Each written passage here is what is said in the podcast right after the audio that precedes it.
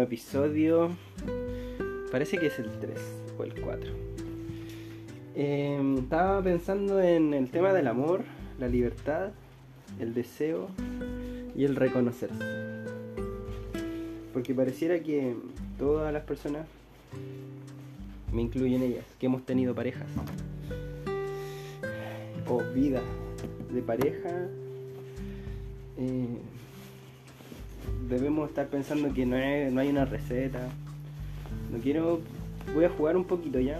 Seguramente voy a hablar mucho más de mí que, que del resto, pero el intento es poder eh, reconocer igual un, un patrón o en realidad como un ciclo posible que se da, por ejemplo, en la adolescencia donde hay una gran gana, una gran eh, expectación ante lo nuevo. Y después, cuando uno es más viejo, ya en realidad no le interesa. Puede ser. De alguna forma hay una. hay un. hay pasitos, pasitos. Y creo que la libertad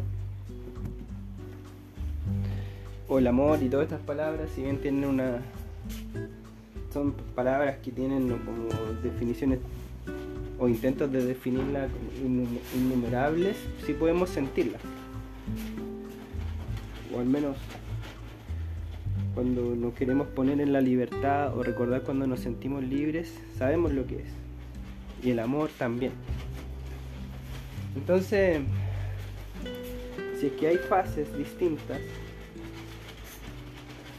hay, van a haber verdades distintas, ¿cierto? Tantas como personas también. Pues. Innumerables. Y creo que justo ahí es donde tal vez está errado el camino. Queriendo que sea de otra forma, queriendo que existan la única forma de vivir de forma amorosa. Porque se habla mucho de ser feliz, pero él, quiere decir lo mismo, creo. Vivir como en un estado de amor con la vida, yo creo. Eh, esa felicidad que hablamos de la plenitud, que no, que no haya apegos, etc. Entonces, si queremos vivir en amor, queremos estar en un cierto estado que se va a conseguir luego de todo el aprendizaje. Y creo que ese aprendizaje tiene el sufrimiento necesario, el error, el sufrir, ¿cierto? El aprender, el aprender, por ejemplo, muchas cosas, me imagino así como pedir perdón, eh, traspasar nuestra ideología.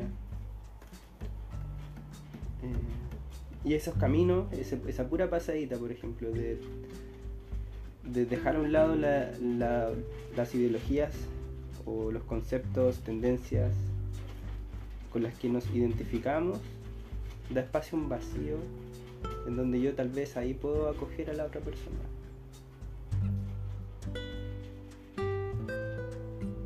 Esa apertura, podemos decirle, esa aceptación de la otra persona, ¿cierto? Y bueno, esto también ya lo, algunas ya personas ya se dieron cuenta de, esto y literalmente en Maturana lo podemos encontrar en lo que estoy diciendo. Así como el amar es aceptar al otro como un legítimo otro no estoy diciendo nada nuevo que eso. Pero el problema es que no vamos a llegar a... O sea, lo bueno. O el problema es que nos vamos a llegar a ello sin antes tener que pasar por esta fase de aprendizaje. Mm, entonces, ¿cómo en realidad quiero terminar este podcast contándoles que estoy contento, compartiendo estas reflexiones. Y hay alguien con quien estamos interactuando. Estamos haciendo como un carteo. Ya está funcionando, eso me tiene contento. Y va campo, abierto a lo que venga. Goodbye.